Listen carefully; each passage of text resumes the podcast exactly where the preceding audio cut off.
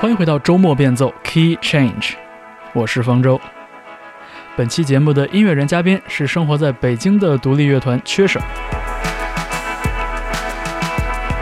缺省现任阵容中的四位成员全部来自新疆，汉族、哈萨克族、维吾尔族，但他们喜欢和创作的音乐却和大部分人心中对新疆音乐的刻板印象并不相同。最初，他们是一支很典型的高校乐队，在华北电力大学三食堂的地下室，几个人用便宜的电脑和原始的方法自制了一张小专辑，却在音乐平台上意外获得了超高的评论数。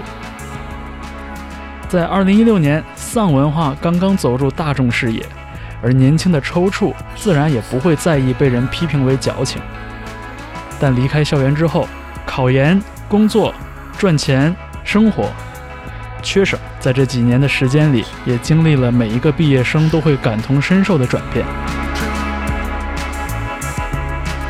如果说缺省在2019年春天发表的首张专辑《Life in a Vacuum》用汹涌的吉他失真来宣泄着情感，那么经历过了为赋新词强说愁的音乐青春期，缺省的声音也在迅速的成熟起来，对表达的思考和练习。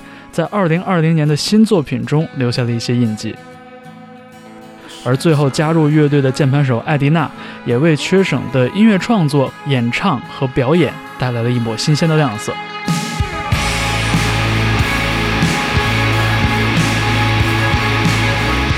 本期节目，我们首先来一起聆听缺省二零二零年夏天发表的 EP《Can You Hear the Whistle Blow》，顺便也聊一聊那些人生中影响了他们的音乐。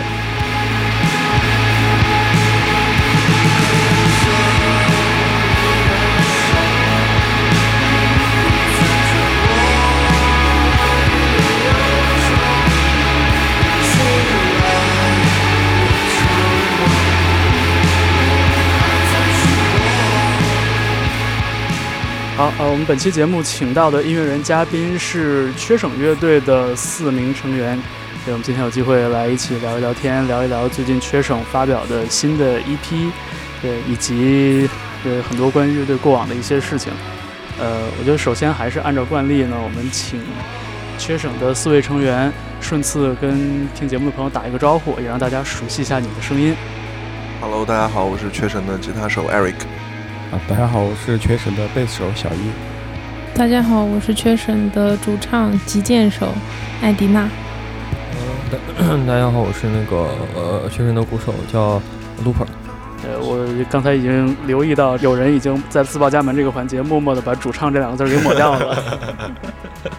对，这个呃很有意思的一个阵容和这个角色分配的变化，这个我觉得咱们一会儿也会说到哈。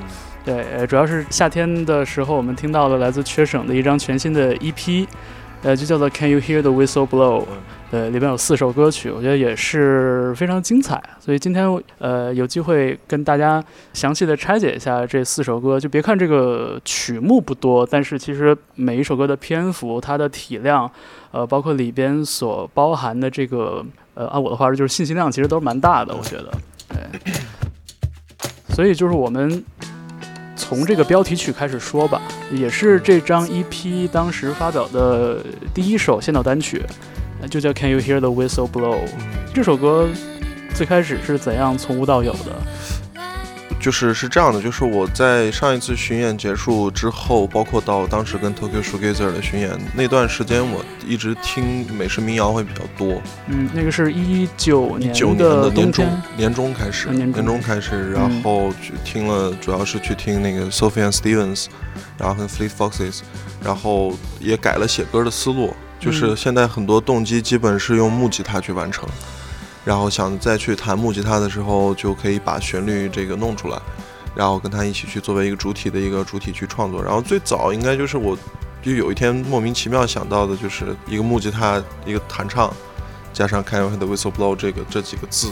嗯。然后后续我只保留了吉他的律动部分吧和和声部分，后续他的意境，他想表达的内容就全部甩给艾丽娜，对，甩锅了，对。你刚才提到，就是说所说创作思路的这个改变，那就是说用这个木吉他创作之前，就是你以前的习惯是什么样的？嗯，我以前的习惯就是直接就是上电吉他，在电吉他，在电吉他，然后在 D A W 里面，然后去写一点段子，选吉他的旋律段子，或者说几个和声的段子，然后去在上面就直接在电脑上进行操作扩开。然后现在写歌的逻辑可能更是我先能拿木吉他去完成这首歌，包括它的和声，它应该有的旋律，然后我再去放到电脑里。就如果说是我要去写人声旋律为主，或者说这样东西会那样做。但如果说我要强调音效或者说强调音乐性的话，就是翻着做，就是还是会先在电脑里去做。嗯，对，相当于是用原声吉他来创作的时候。你要先把这个作品大概的框架拿出来。嗯，对，因为其实原声吉他、木吉他它有个很好的特点，就是你的大拇指去弹的时候，其实就已经把这个音乐的那个律动的调性定下来了。大拇指。对，因为就是大拇指去右手的大拇指，右手大拇指去弹的时候，它会律动都在里面。你你选择用平八或者说是带浮点的这个律动都会在里面，然后你的其他几个手指又能完成和声的部分。这样其实木吉他就相当于解决了在一首整个的器乐框架里面大部分的那个框架、和声、旋律其实都在里面。嗯。然后我们最我最后再去放到电脑里再去拆的时候，实际上我就把一开始的木吉他拆光了，我拆解着做。啊，这个反向操作，这个弹过吉他的朋友可能对这个过程会稍微有一点点理解哈。这个右手的大拇指一般照顾的都是这个低音、低音、低音的这几个这两根弦。实际上就边弹贝斯边弹那个。边打鼓，对，然后我们我在电脑里面会把这个东西全部拆解，然后你把这个你写出来的东西再带回给大家，让大家来对对对。来一起完成对其余的当时这几首歌可能就是呃，Whistleblow 跟夏夜都是那个啥吧，就是我跟你弹木吉他，弹木吉他，然后我们去挑哪一个行哪一个不行，然后决定了哪一个行以后，我们再开始后续的那个嗯。正是你刚才说的，把你写完的部分写完了之后，就甩给了艾迪娜。对，主要是主要是我我其实感觉我自己在内容创造上不太够，内容其实大部分是艾迪娜去创造。嗯，那就还是说这首歌的话，呃，艾迪娜，你当时就是接了这个 这个之前的接了这个活儿以后，接了这个活儿之后，对，就是你完成的这部分，就是你你是怎样给他？嗯。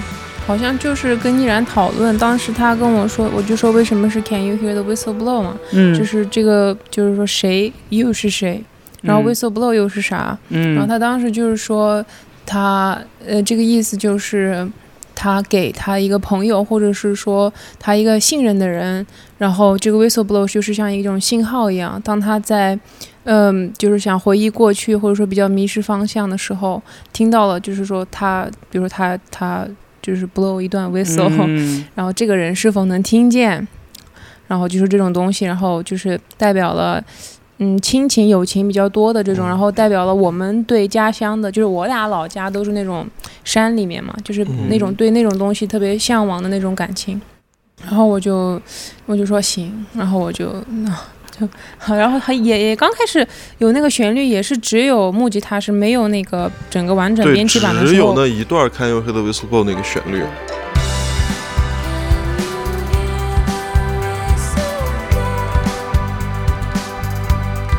呃，副歌那一段，对，只有那一段。然后那个他那个吉他也是噔噔噔噔噔噔噔，然后我们就在家里面就一直弹那个噔噔噔噔，然后我就在那里 freestyle。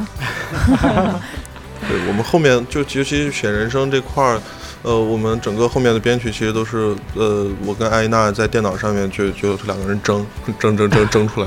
那当时主要争执的点在哪儿呢？就不是争执，就是我就比如说我搞了一个软东西啊，我去问他行不行，他说不行换，他不行换，然后他去唱他去唱旋律的时候，我就相当于又在给他监唱，我说这儿语气怎么样，那儿语气怎么样，是不是换一个？嗯，对。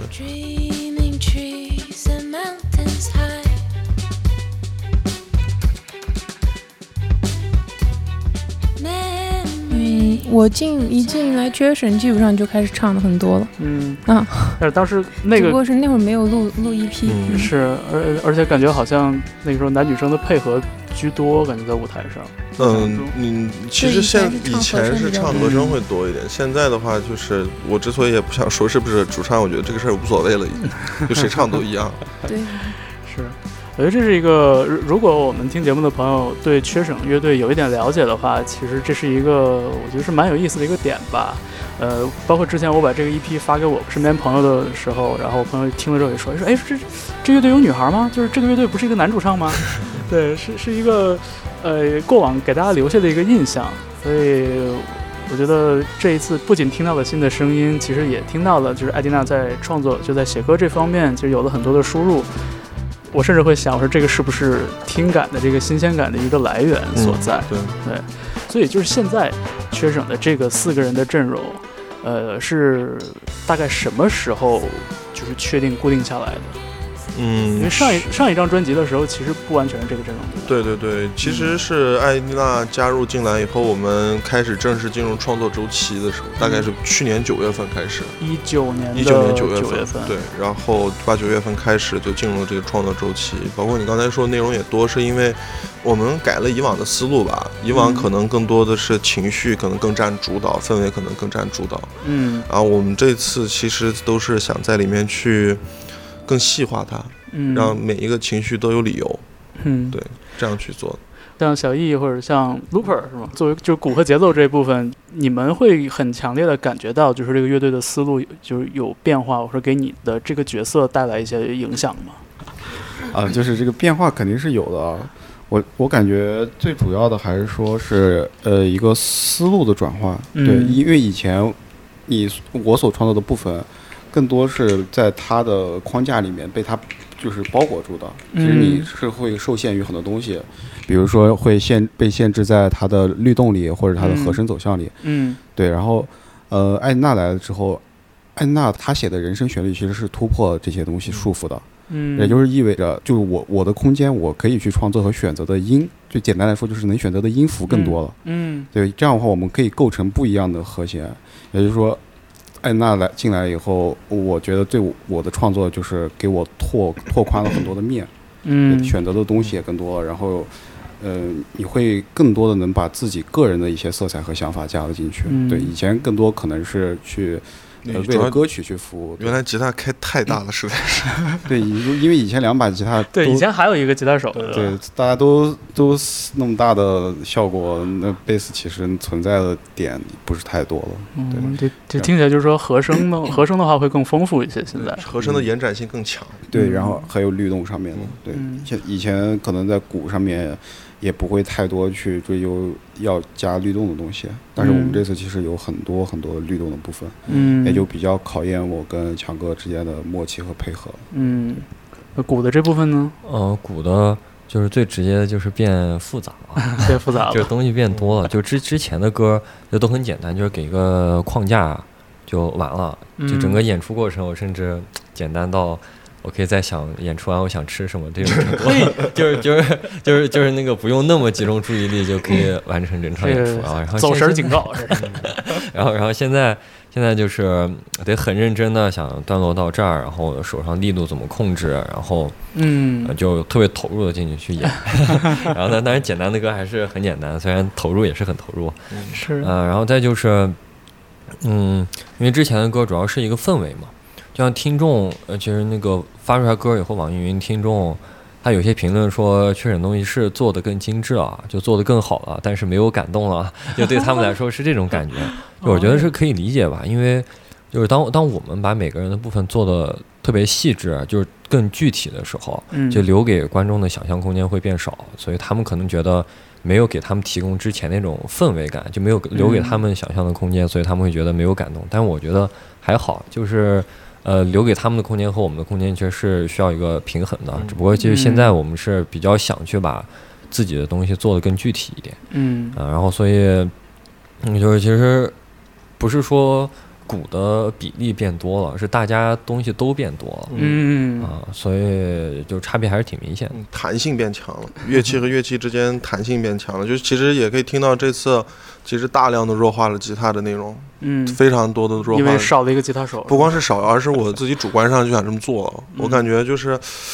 吉他的内容太多了，实际上会把别的东西拽得特别厉害，拽得特别厉害。其实应该有些有些旋律，或者说有一些律动，应该用非吉他的乐器去完成，可能会可能会更合适一点。然后鼓上的话，其实鼓的内容，鼓表达的情绪也出来了。然后比如说就是《Whistle Blow》这首歌，那小易他又是他一直在强调一个。很明晰的一个律动，所以大家就是弹性会更有更有弹性更有机了。嗯，因为我觉得就是从听感上来说，这个节奏的部分的多变其实是特别直观的。嗯，对，就是听这一张 EP 下来，你会听到很多，就是比如最直接的一种情形，就是比如急停、急走，就是这样的。这种节奏上的处理，其实给听感上带来的冲击是很强的。嗯，呃，那可能可能听过缺省以前作品的朋友就会知道，就是以前有点偏呃氛围化的，或者是偏钉鞋的这种感觉。就它比较直观的一种描述，就它连贯，它更连贯。对，然后它这个情绪的起落，包括声音的堆叠，就它的层次感，其实要更，我觉得更好懂一些。嗯，对。但是可能以前的那样的一种情绪的连贯性里边，它就很难。会有这种起伏，很难有起伏。对，所以我觉得就是这一点在节奏部分的体现其实非常明确的。嗯，对。应该是《The River》那首歌里边也有那种，就是听，然后马上就就就放开。对，那首歌想的时候，就是我就我就不想去管别人怎么想了，我就说我就要这么干，就要这么干。对。OK，所以你说《The River》这首歌是就是完全自我释放，是吗？对它其实受到 Fleet Foxes 影响非常大，嗯，尤其是它的，它就是前面的旋律和它那个氛围，可能受 Fleet Foxes 第一张会比较严重，嗯，但是它的里面那种音乐性的转折，包括和声的急转急停，这些刻意的所谓刻意的那种强迫症的行为，其实是第三张 Crank Up，嗯，就我当时受那首那张专辑影响，其实还挺深的。然后，对我就觉得那是一个完全自我表达的一个东西，因为一开始我想把它做成一个就是稍微舒缓一点，然后情绪也能会走得长一点的歌，呃，但是后来就自己跟自己憋着劲儿了，所以就创作的过程后面就想的，那我就那我就把所有的框架都打破，嗯，那那整首歌可能变了七八次拍号，有无数次即停即转，就就不管了，对。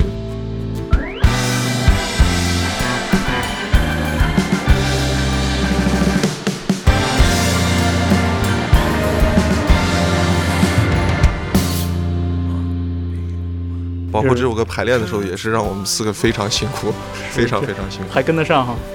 对，段落比较段落多，对，段落多。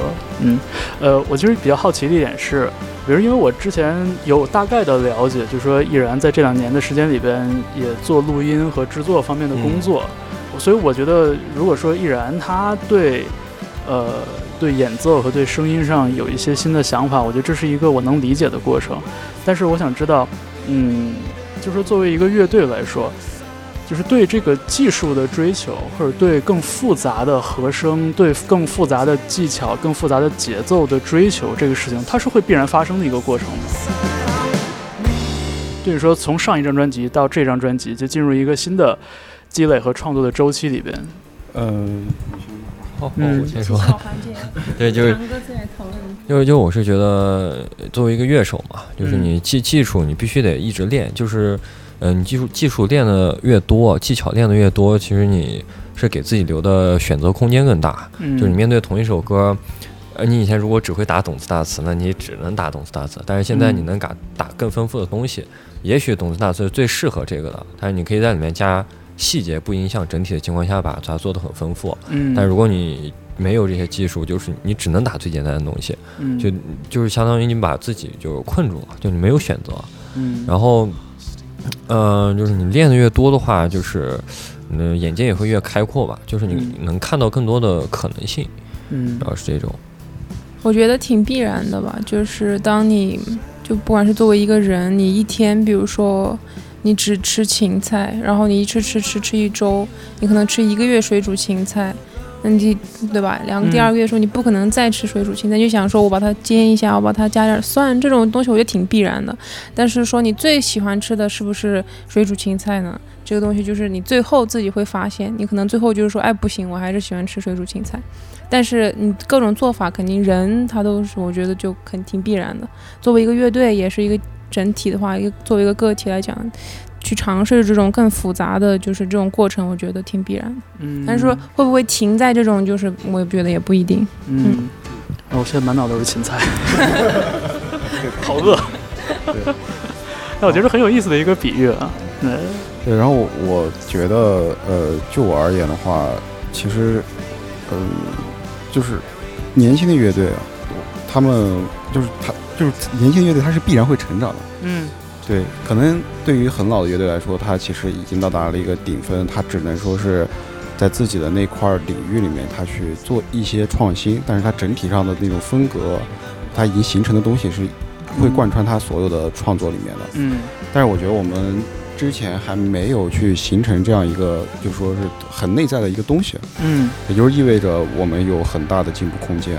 那居然为了要有形成这样一个东西去追求它的时候，就肯定去选择途径。那提升技术其实是最直接的方式，嗯，就是你的技术上来了以后，你能看到的东西多，你当然你创作的东西也多了。而且这个也是一个相互的过程，因为大家是一个整体。当一个人的技术提升，其实对我来说最直观的就是。强哥鼓打的越来越好了，嗯，然后我发现我弹的以前那些东西，嗯，不能去衬托它的律动了，嗯，就是，然后就会去想怎么样能把这个律动配合的更好，然后这是就是这样相互的促成了这样一个关系，对。就想起以前就是有一次就跟许巍录节目，然后你知道就许巍的那个比较经典的非常扎实那种四四拍的那个那个行进那种感觉，对。但是其实当时跟许巍老师聊天的时候，他提到就是内心里特别喜欢 swing。对，然后他其实，在很多歌曲里边，就当时发的那个新专辑的歌曲里边，最开始排练的版本其实都是 swing 的版本，但是最终在专辑进棚录制的时候，他还是决定说，我们还是按照那个原来流行摇滚那个感觉来。对我说，那为什么呢？他就说，哎呀，他就非常非常谦虚，他说，哎，我我我担心我 swing 玩的不好。对，但是就是，即便是像许巍这样的音乐人，我觉得也看到了他对。新的，特别是跟他以前赖以成名的东西很不一样的这样的尝试，我觉得还是一个，就是挺有意思的一个点。所以看来就是可能大家真的学习或者说吸收新的东西，应该还是一个比较必然的这么一个过程了。对，嗯。我觉得，我觉得这那个是不是必然的？其实是因为，就如果你再去重复你自己以前擅长做那个舒适领域的话，这个东西刺激不到你。嗯。你要刺激不到你，就没有动力去做这个事情，所以就要去扩宽、拓扩宽。拓宽，对不起，普通话不太好。拓宽一些更多的自己的自己的内容，就包括这次制作人其实给我们做了很大的一个帮助，尤其是对于夏夜，夏夜是属于虽然它整个律动和整个状态在我们的舒适圈内，但是它的和声不在我们的舒适圈内，嗯，所以他去给我们改了很多的和声和那个和弦的搭配构建，所以我觉得这也是让我觉得那首歌其实我感觉听着很舒服的一个原因，嗯。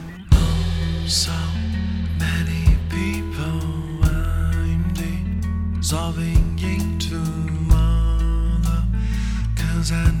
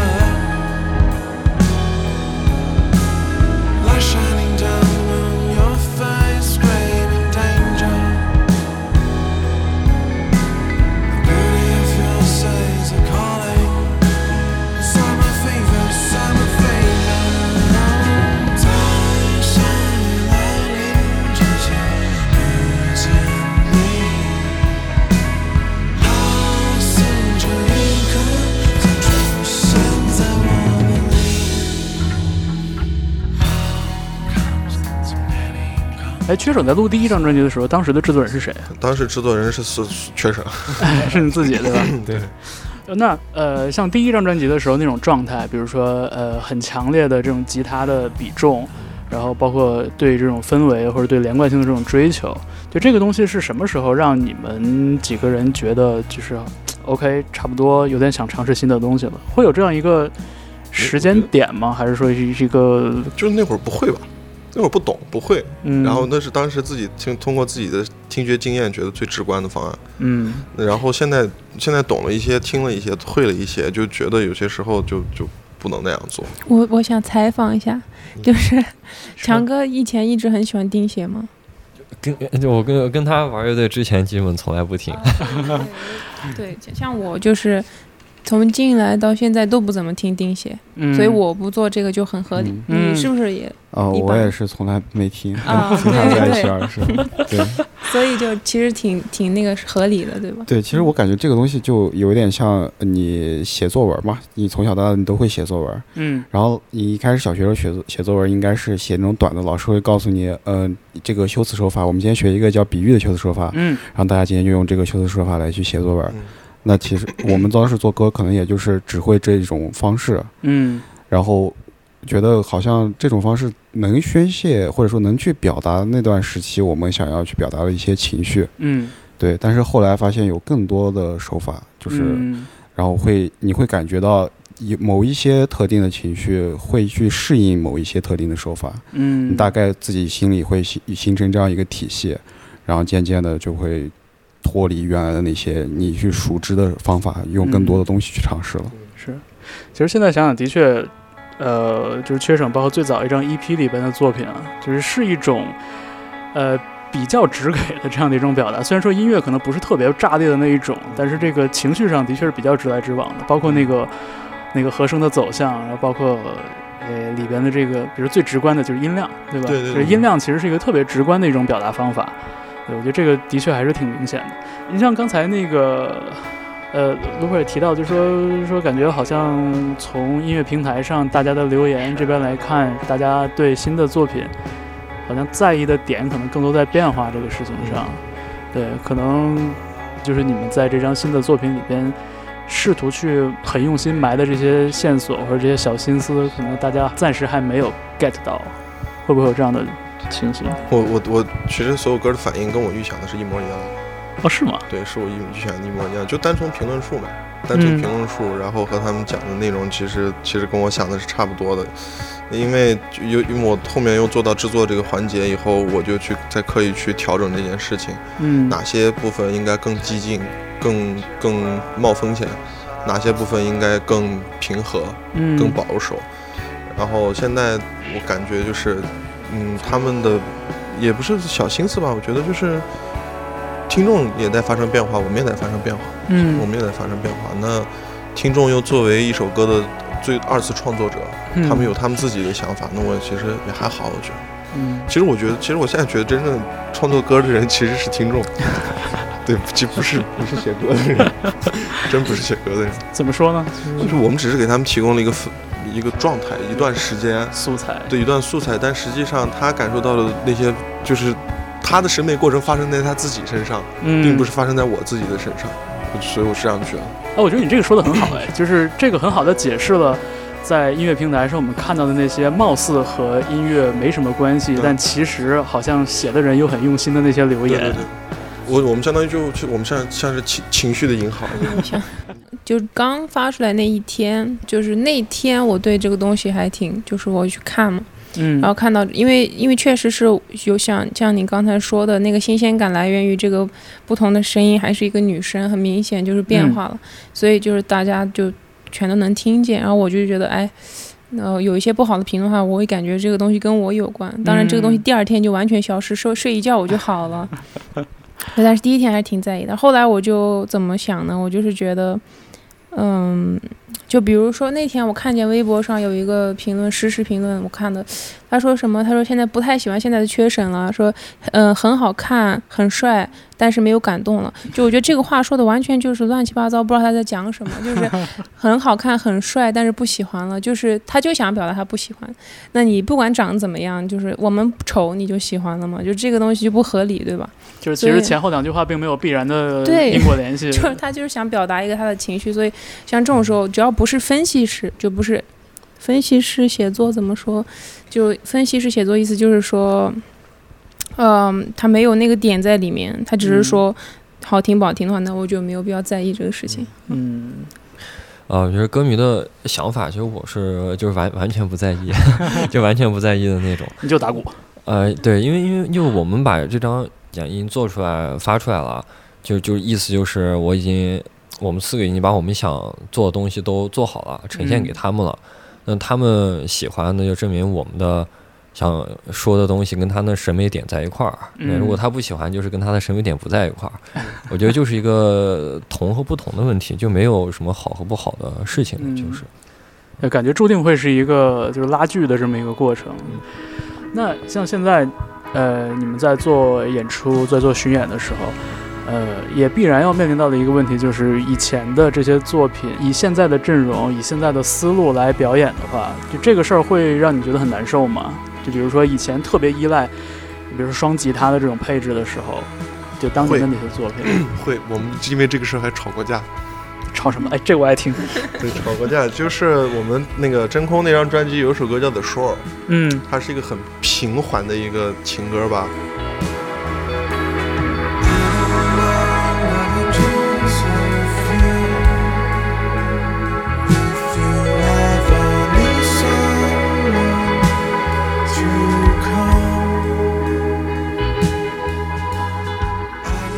然后我不知道为什么那天排练我们要改，终我们终于那个那个时间表到改这首歌的地步。哦，你们给这个老歌新编 安排了时间表。对，然后我们要改这首歌，然后我满因为这首歌很平嘛，鼓可能它是那种扯得很长的那种律动，嗯，然后其他东西都很平，然后我就我说不行，我说我们必须加一个律动，嗯，哒哒哒哒呲哒哒哒呲这种律动，然后。太服了，对，然后无数次，无数次，我当时陷入了一个误区，我就觉得 每首歌都要有足够的音乐性才能表达他的情感，嗯，然后，然后，然后那天艾依娜就不干了，然后我过两天一想，其实他说的对，嗯，我破坏了他的自他那首歌自身的那个情绪，如果我把那个东西强制改了，那这首歌就跟那个 The Show 这首歌只是套了个词而已，不是这首歌了，嗯。所以你觉得就是《The Show》这首歌本身它的点就 对它点在哪儿？我把它最重要的点给破坏了。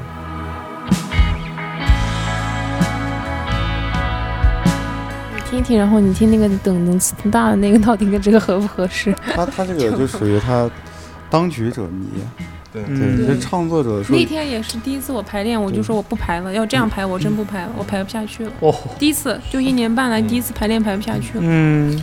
我感觉创作者就是不断的吸收很多东西的时候，他就会想要想要把新学的东西或者是新新有的那种内容和素材都放在自己的所有的创作里头，对，不断的这样的，但是很容易就去忽略呃作品本身想要传达的什么，然后作品的它它的意义在于哪里？嗯，你你不能去破坏这个，就其实很多乐队也是这样吧，不管是多大牌的，你说 Radiohead 演 Creep。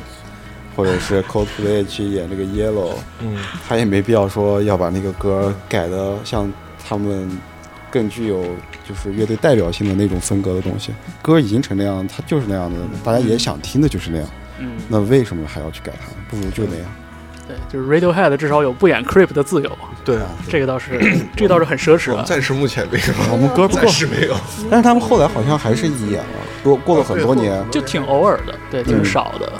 其实我觉得，就就就，其实我也想说，就是你你你干制作以后，你大量的干活以后，这个会对你造成影响的，嗯，会对你造成影响的。就有些时候你会觉得，有些时候你会觉得，就是自己思考的方向太太理性了。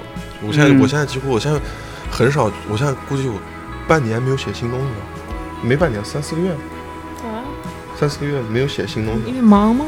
不是，就没情绪，嗯哦，整个人没情绪。就原来写歌是有很强的情绪的，包括就录制之前我才把 River 的词写完，嗯，有很强的情绪。然后，然后录完这张唱片我混完以后，整个人没情绪了，太累了，太累了。我也是。对，就就感觉就就想只想听东西，大量的听东西，没有任何创作的欲望。就这个累，主要是就是在完成这个 EP 的这个过程里边。对，因为这张 EP 真的就把我们四个人的能力给它榨干了。对，而且录完之后又直接去拍 MV，拍 MV，然后回来又搞巡演的事情，然后又进入了一波新的排练改老歌，就没有那个就休息的，就没有休息的时间。就包括其实就做混音的时候，我其实自己也拿不准。嗯，因为第一次遇到这么多乐器组合，这么多东西的平衡，嗯，原来做的很多可能都是吉他三大件这样的，最多一两个合成器。那我们现在光那个 synth 的那部分可能就二十多轨，所以那是挺多。对，所以就我自己到最后我也快崩溃了。混音混到最后我也快崩溃了。哎，那你像就是比如说二零二零年春节之后，就是这大半年的时间，春天夏天的这段时间里边，你们之前对这个几个月的时间里边的这个工作的安排和设计？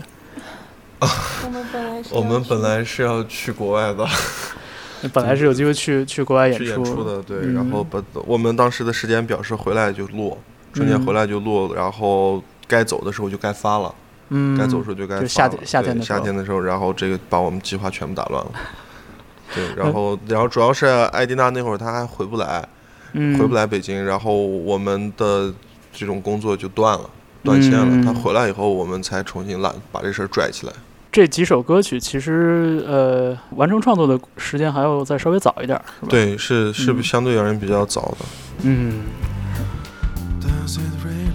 刚才依然提到就是这个声音多呀，呃，我突然想到，我们我们在这张 EP 里边，我们再选一首歌吧，呃，或者说，哎，这样，这四首歌里边，你们选一个。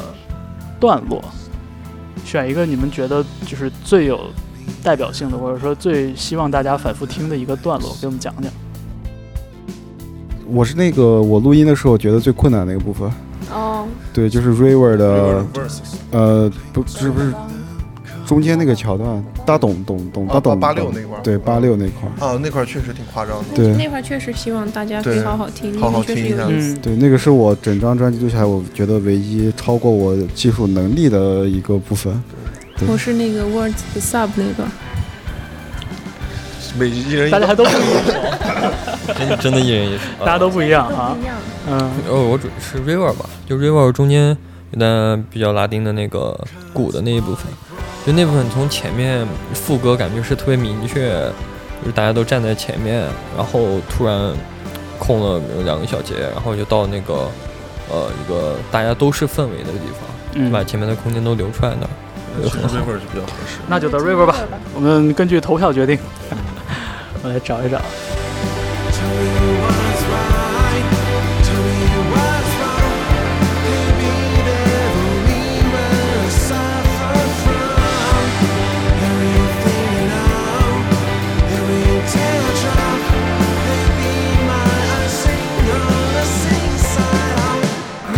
从这开始，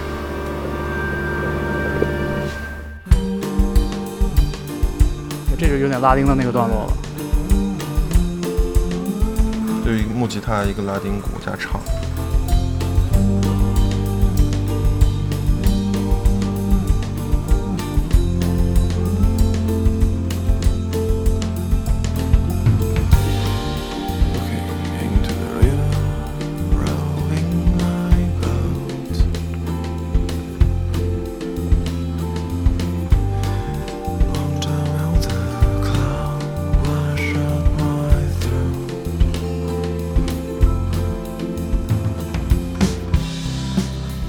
这鼓回来了，收束了。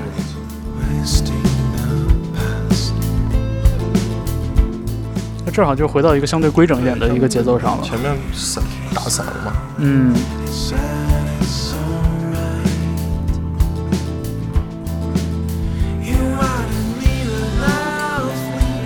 这句特别像 CoPlay 的感觉。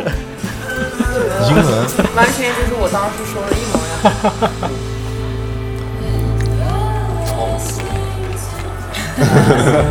我当时就说这句不能留来着，结果他有，他非要留。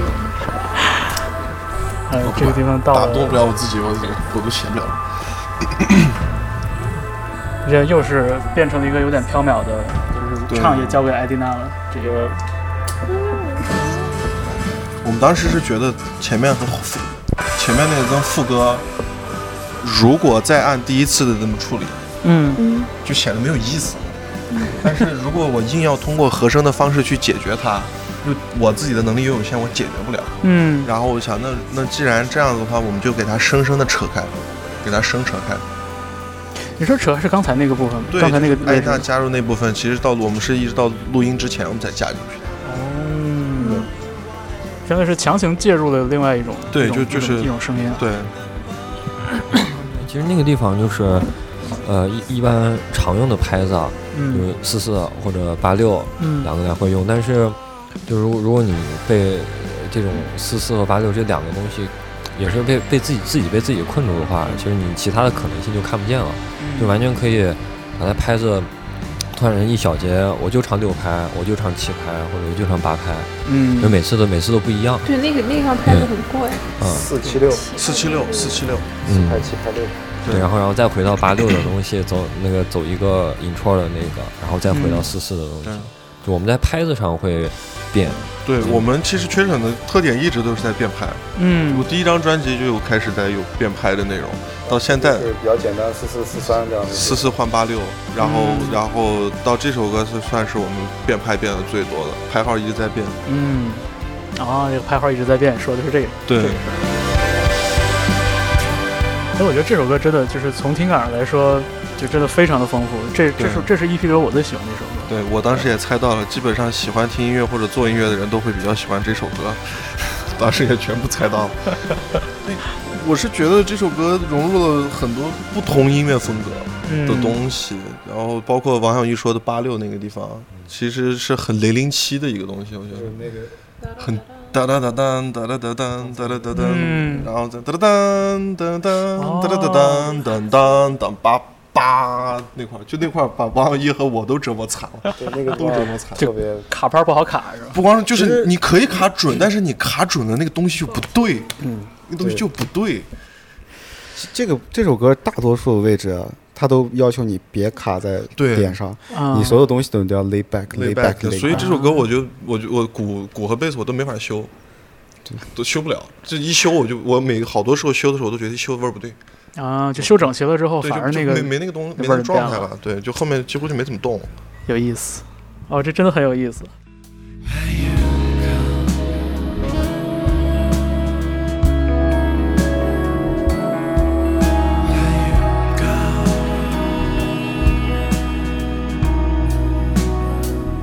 我们续着刚才那个话头说哈，嗯，提到的就是这一次有吉他、贝斯、鼓三大件之外的很多东西被吸纳进来。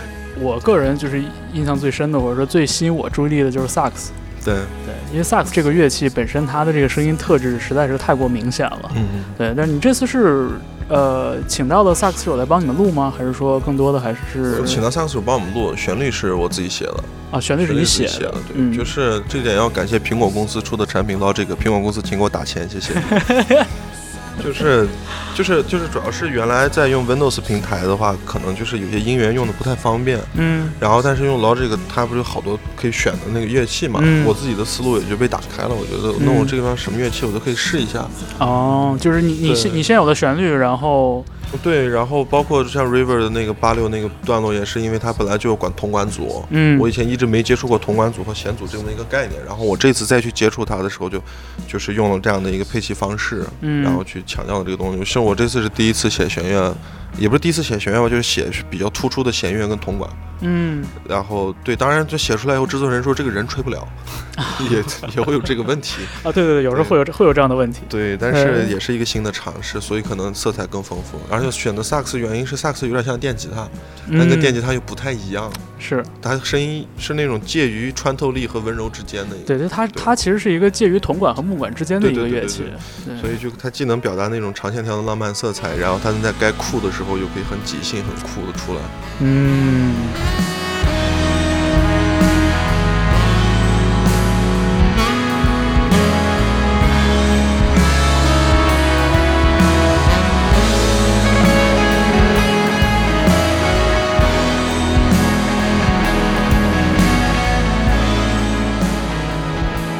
觉得这个萨克斯的出现真的是让我一下子觉得极其舒适。就是尽管像那个刚才提到那个点，我非常明白，就是萨克斯一共就大概两个半八度的音域吧，常用的音域。所以其实这个，呃，有的时候的确，就是你要是让一个萨克斯手来围绕着一个一个小节让他去发挥，和就是你先脑海里有一个旋律，然后再再往音色里套，就是会会特别特别不一样。对，就不太一样。所以当时去录萨克斯的时候，萨克斯选手也。很吃力，但是刚才你说到这个点，我觉得还挺有意思的。就是你刚才说，就是如果不是因为这个工作站，因为这个音色库的缘故的话，你可能之前都没有什么机会去尝试是用铜管乐组和弦乐组去去创作。对，他的创作很大程度上是依托于硬件设备，对对，就依托于新新声音的发现，然后才有了更多的就是呃我们说歌曲性的这种创作。其实其实其实都有吧。其实你听的歌，它里面用的这些东西越来越多了。然后包括 Destroyer，它也会用很多铜管的内容。然后你又可以随手就可以用到这些东西，然后你就可以在上面做尝试和学习，就就不是说是你我先学完我再再用，而是边学边用 这样一个情况。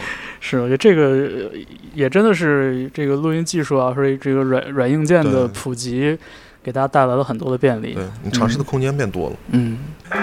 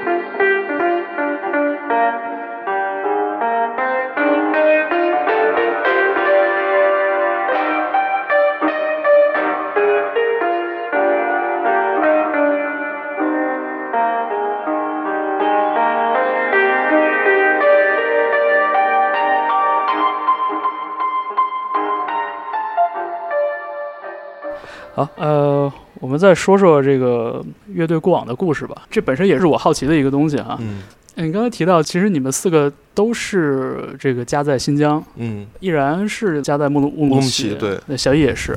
我也是乌鲁木齐。对，然后我们在座的四个乐队成员，这个有汉族、呃哈萨克族、维吾尔族、维吾尔族。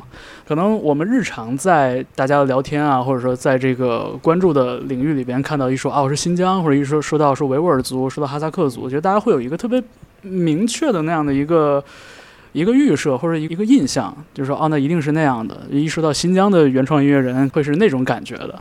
对，但是在你们的这个音乐创作里边，这个标签。基本上被摆脱的差不多了，所以我很好奇，就是说，像在你们成长的过程里边，就是你们小的时候也是会很喜欢听这些，比如说摇滚乐啊，或者来自这个英语国家或者来自各个地方的这样的音乐吗？嗯，我基本上全是这样了，是吧？我我我我我是小时候小时候当时那个有那个就是我我我姑姑特别特别喜欢听歌。然后他会，他每年都会买那个 Grammy 的那个精选碟，嗯，然后每次都被我偷过来听。对我可能小学开始就在听，当时听到那个就是黑眼豆豆，哦，黑眼豆豆，然后那童年的那张唱片里面有，呃，还有那个 Green Day，OK，Green Day 当时选的那首歌叫做 Boulevard of Broken Dreams，啊，然后 Idiot，对，然后童年也是听到了 Coldplay 的那个 The Speed of Sound，然后我当时就对对。就最喜欢这两首歌。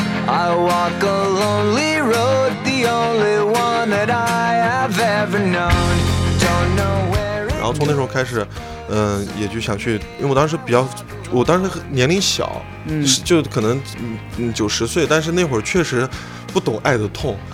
就当你看到 QQ 音乐全是这种歌，你完全不知道他在讲什么东西，然后去，然后就在 QQ 音乐去可能找那个。别的一些分类摇滚乐之类的，然后从那会儿开始，嗯，这是从姑姑那儿偷的碟儿，对，那会儿开始。是那小易呢？呃，我是从小家里就是原来家里有人卖那种音像制品，然后家里就有一套特别全的 CD，然后磁带的这种设备。哦，还是那种日本的那种。对，松下。嗯，对，就很很老的那种。嗯。呃，但是我家里磁带就主要都是交响乐、古典音乐。哦。对，然后我自己学音乐也是从古典音乐开始学的。哦，你以前学的是？学古典吉他的。哦。对，学了好几年了。还有这一段。呃，然后主要是受这些影响吧。后来就会因为上学了以后，大家都在听一些流行的音乐。嗯。然后我就开始听周杰伦。嗯。后来就是后来再大一点的话，开始有一些电子产品，M P 三、M P 四，然后从 M P 三开始拥有 M P 三开始就开始接触摇滚乐了多一些，呃，像黑岩豆豆其实也是很早时候听过，然后 Green Day 啊，就可能会听一点重一点的德国战车呀、活结呀这些的，渐渐就这样开始。初中没少那样是，哎，那那个时候像像小玉你你生活的那个环境或者上学的环境，其实也是就多种语言吧？对我，我一直上的，我在高中之前上的学校都是属于那种民汉合办的那种学校。对，班里可能一大半的人都是少数民族，汉族都只有那么十几个吧，可能这样。帅的，那就是平时大家的交流其实也不限定于普通话，就是各各种各样的语言其实都有。现在小易只能普通话，对我只能普通话。就是你一定能听到周围的人在说各种各样的语言啊，但是你听不懂，就是属于这样。不过就也也比较习惯了。我我其实跟他反过来了。嗯，我我我小时候从来我上的一直都是汉校。嗯，哦，对，所以我跟你是反过来的，相当于。就然后我我几乎在学校里面，我就算跟好朋友哈哈做好朋友，也没没怎么说汉语。但是你会，就是小的时候也会，但是就是就对我一直属于比较汉的一个环境。哦。呃，艾迪娜呢？嗯，哦，因为我有个哥哥，他比我大十二岁嘛，然后他就是。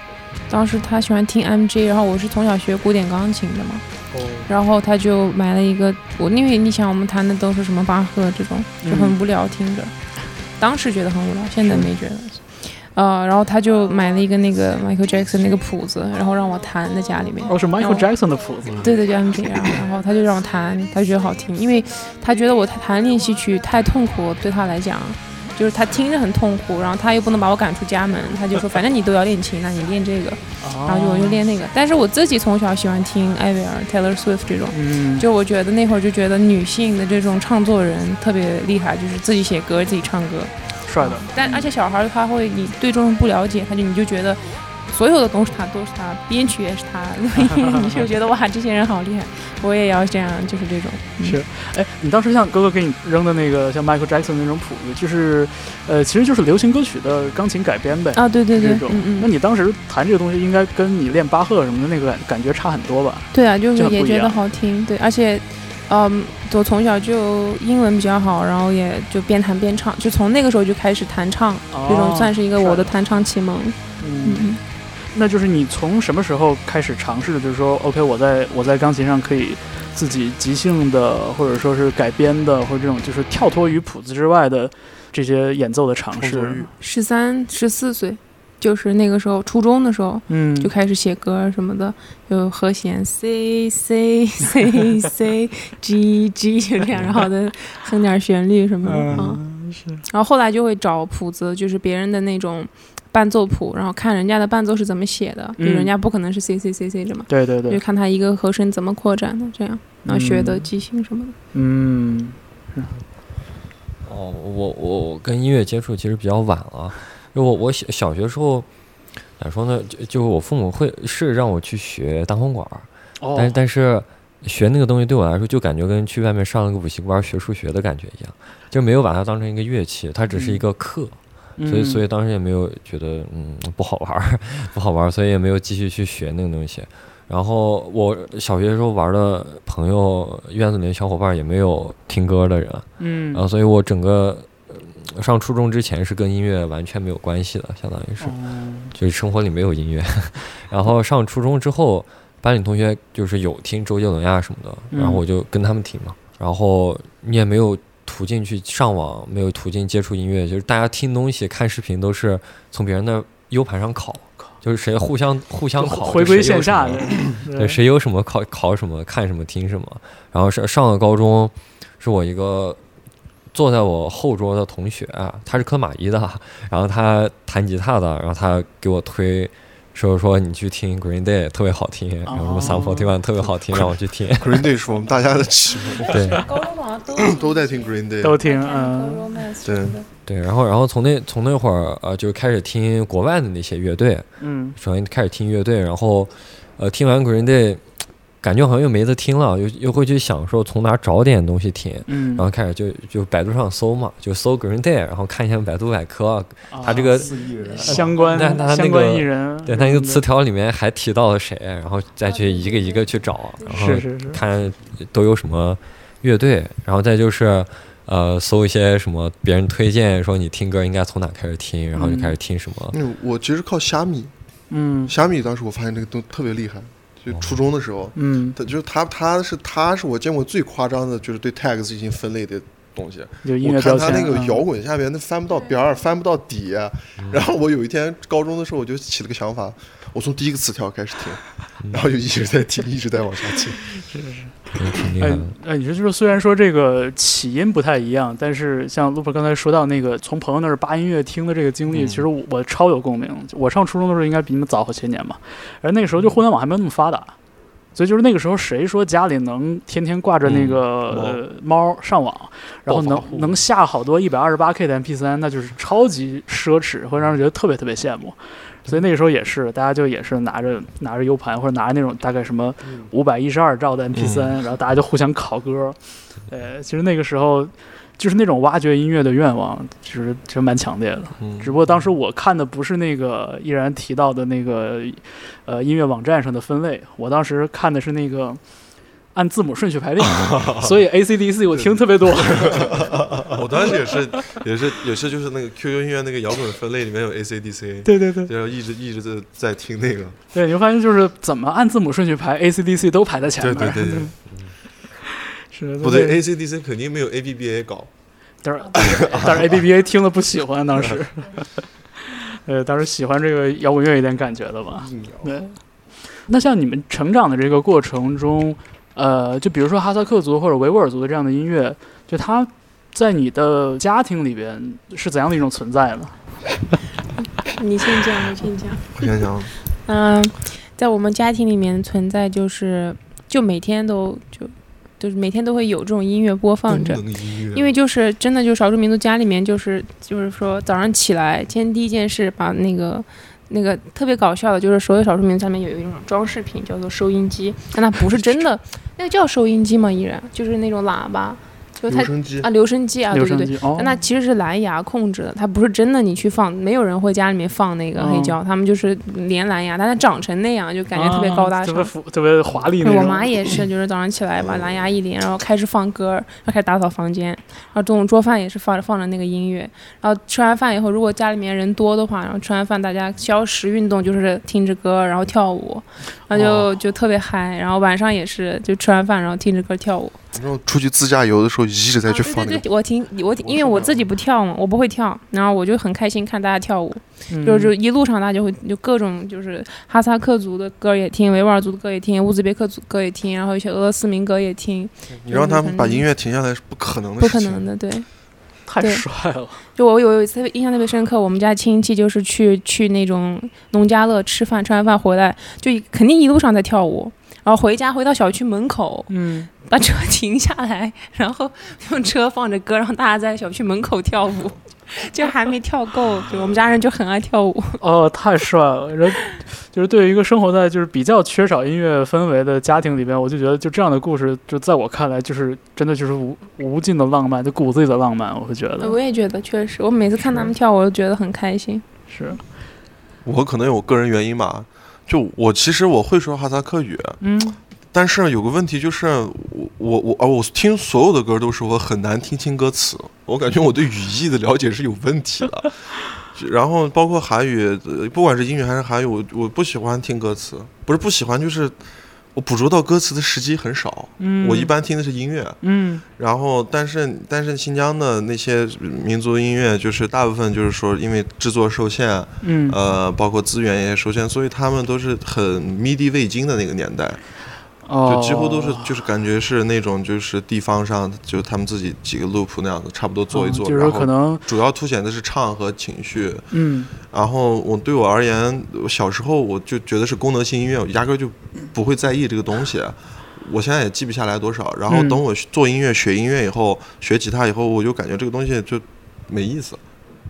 对，但是后来我去听，比如说马木尔，嗯，马木尔 IZ 乐队，嗯，然后包括帕尔哈提的酸奶乐队，嗯，然后听到他们的时候，我觉得这些是，就是我觉得是我会喜欢去听的内容，嗯。嗯，再比如说像那个有一个有一个民间的一个音乐采集者叫施坦丁，嗯，然后我会去听他去收录的很多的民族的音乐，哦，他就田野采风那，对他一直在田野采风，其实我觉得我我我听这种民族音乐的话，我自己会选，要么就是。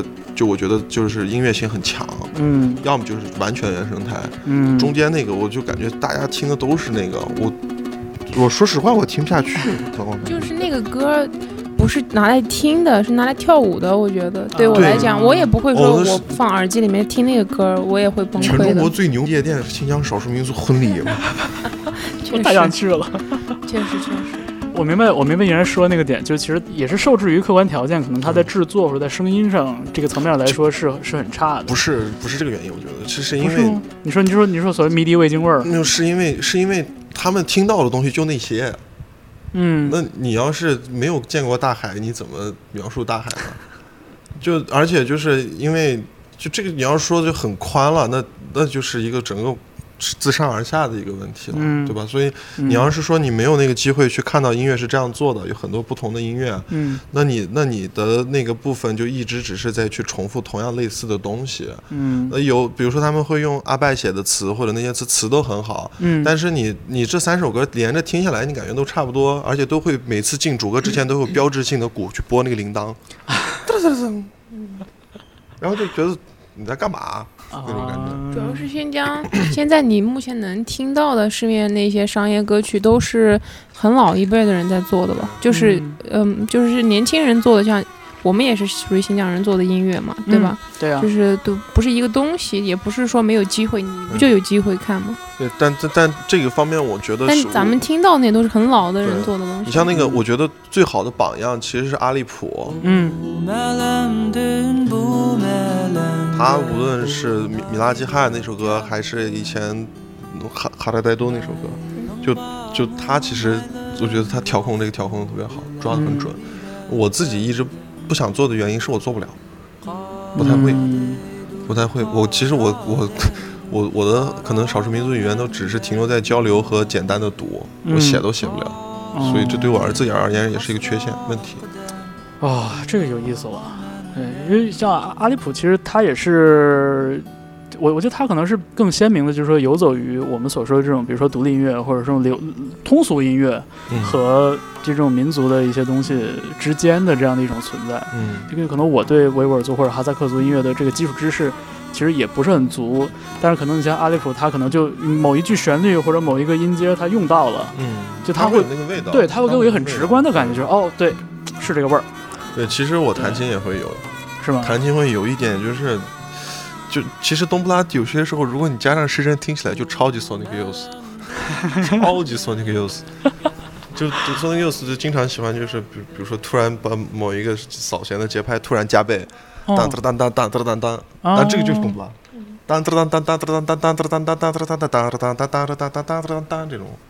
就这个就冬不拉。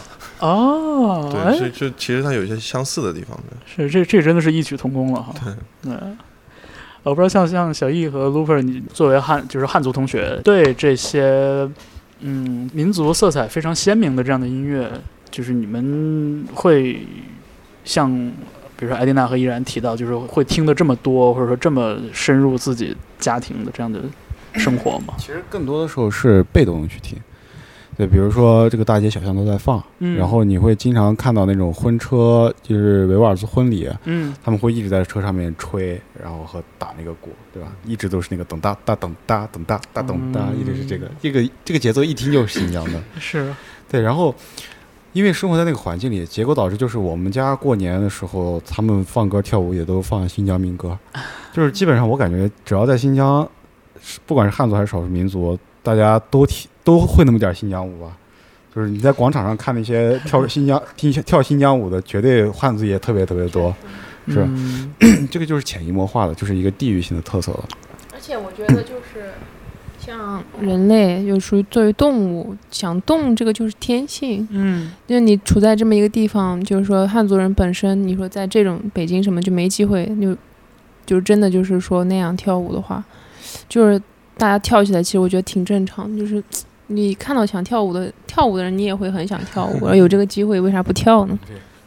是，我觉得这这个就是就真的是人均的这个跳舞氛围的差别了。你像在北京，可能就是有什么天桥北广场之类的，叫将进酒楼上那个地方啊，就是就你像在去年，比如说夏天很好的时候，那你听大家就是就是万事万物动次动次动次。你像李荣浩也是动次动次动次，但好像新疆不太多。而且就是新疆，我发现啥，就是我不会去跳广场舞。目前。为什么？就是因为我觉得广场舞就是你看它都有个动作，大家就一起跳那个动作，他们是排好的，就是这样。就像但广播体操那感觉。对对对，广播体操那感觉。但 新疆跳在跳舞就是大家 freestyle 啊。哇，我不知道为什么，就是就是听你们讲这个跳舞这事儿，或者举家人一起听音乐这事儿，就就总是让我想起我小时候。你知道在东北，就是我们听什么呢？听二人转。哦。对，就是我很小的时候。那时候我跟我姥姥一起住，然后他们其实这种两块钱一盘那种那种磁带，你也是不知道是真的假的，盗版正版的，就是什么潘长江没出名之前，然后在剧场里录的那种二人转的段子什么的，对，然后包括就是东北，大家也会在街头对扭秧歌，扭秧歌那个就是也也会有很多 freestyle 的元素，呃，就虽然说整体上大家会按照一个方向，比如说行进，但是。对，但是大家会有非常多 freestyle 的情况，就是如果哪个大爷就回头给这个老太太抛媚眼抛太久了，那个 队伍走不了了，大家还会骂他。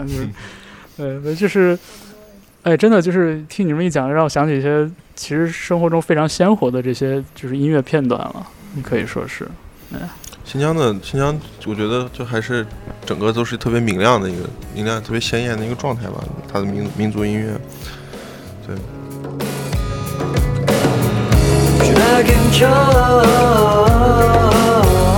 çok bol gel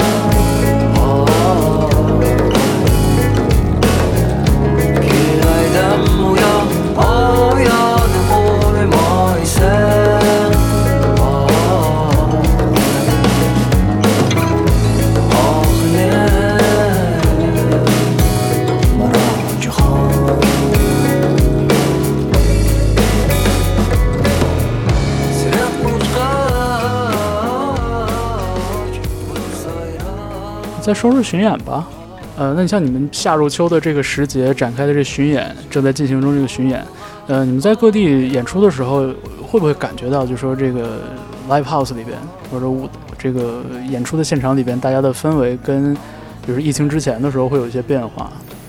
嗯，有感觉吗？很微妙，但我也不知道具体是啥，就感觉跟原来不太一样。我我感觉可能。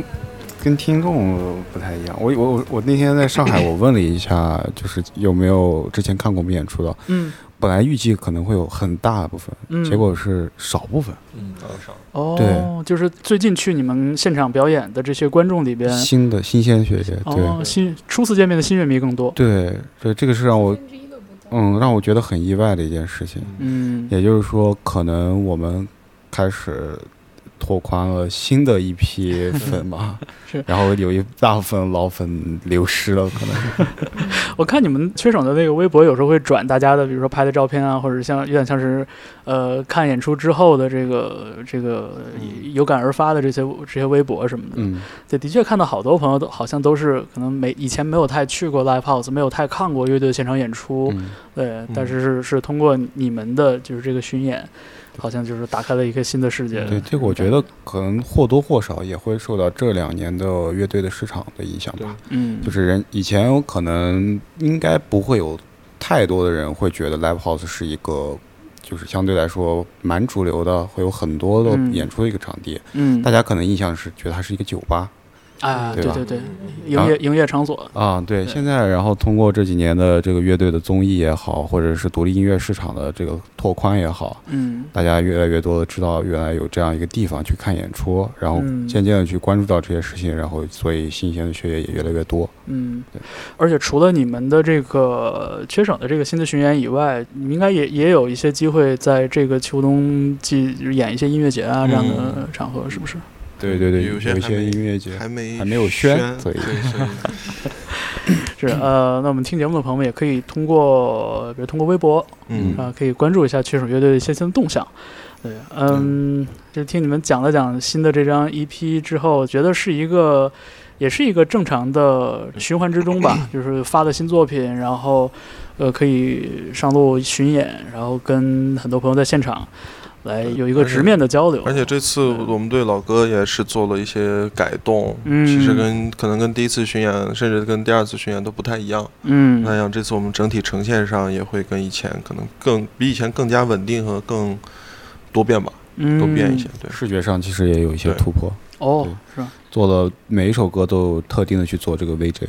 哦，也请到了 VJ 一起来。对，然后我们在灯光上也开始有了要求。对，当然就是他们一开始我让我写，然后我我我是色盲，然后还写不了，到最后发现，哇，这倒是。对，就是说大家对现场这个东西的呃想法更，比如说态度啊。更认真了，嗯，越来越觉得表演它更是一个整体性的，它不仅仅是音乐的呈现，它是方方面面你的乐队的可以说是精神面貌，嗯，或者是你想表达的传递的，除了音乐艺术、文学艺术、美术，方方面面的东西，都想通过现场这种方式去呈现。视觉艺术，对，是这意思，是这意思。所以就其实也慢慢的把这个，比如录音室作品，就作为一个声音作品和作为。呃，一个完整体验的现场表演，这两个事情感觉也是越来越就是区分的开了哈，就听起来就是也是一个挺自然的一个过程。对对，好吧，那我们这今天跟缺省乐队一起聊了聊天，我们一起听了缺省二零二零年夏天发表的这张全新的 EP，叫做 Can You Hear the Whistle Blow？其实乐队成员也给我们拆解了一些里边的一些小细节哈，嗯，然后也顺带聊了聊天，聊聊一些过往的事情什么的。对，呃，像我们刚才提到的，大家也可以通过微博，呃，来更多的关注乐队的动向。当然了，我们永远都就是仅代表我个人哈，永远都欢迎大家随时到这个 live house 里边去到音乐的现场，去体验乐队的所谓的文化，或者说更直观的听听音乐、聊聊天，大家一起。反正二零二零年压抑的也很厉害了，大家有机会的话一起快乐一下。对，好，谢谢樊正老师，谢谢，呃，谢谢缺省乐队今天做客我们的节目，谢谢，嗯。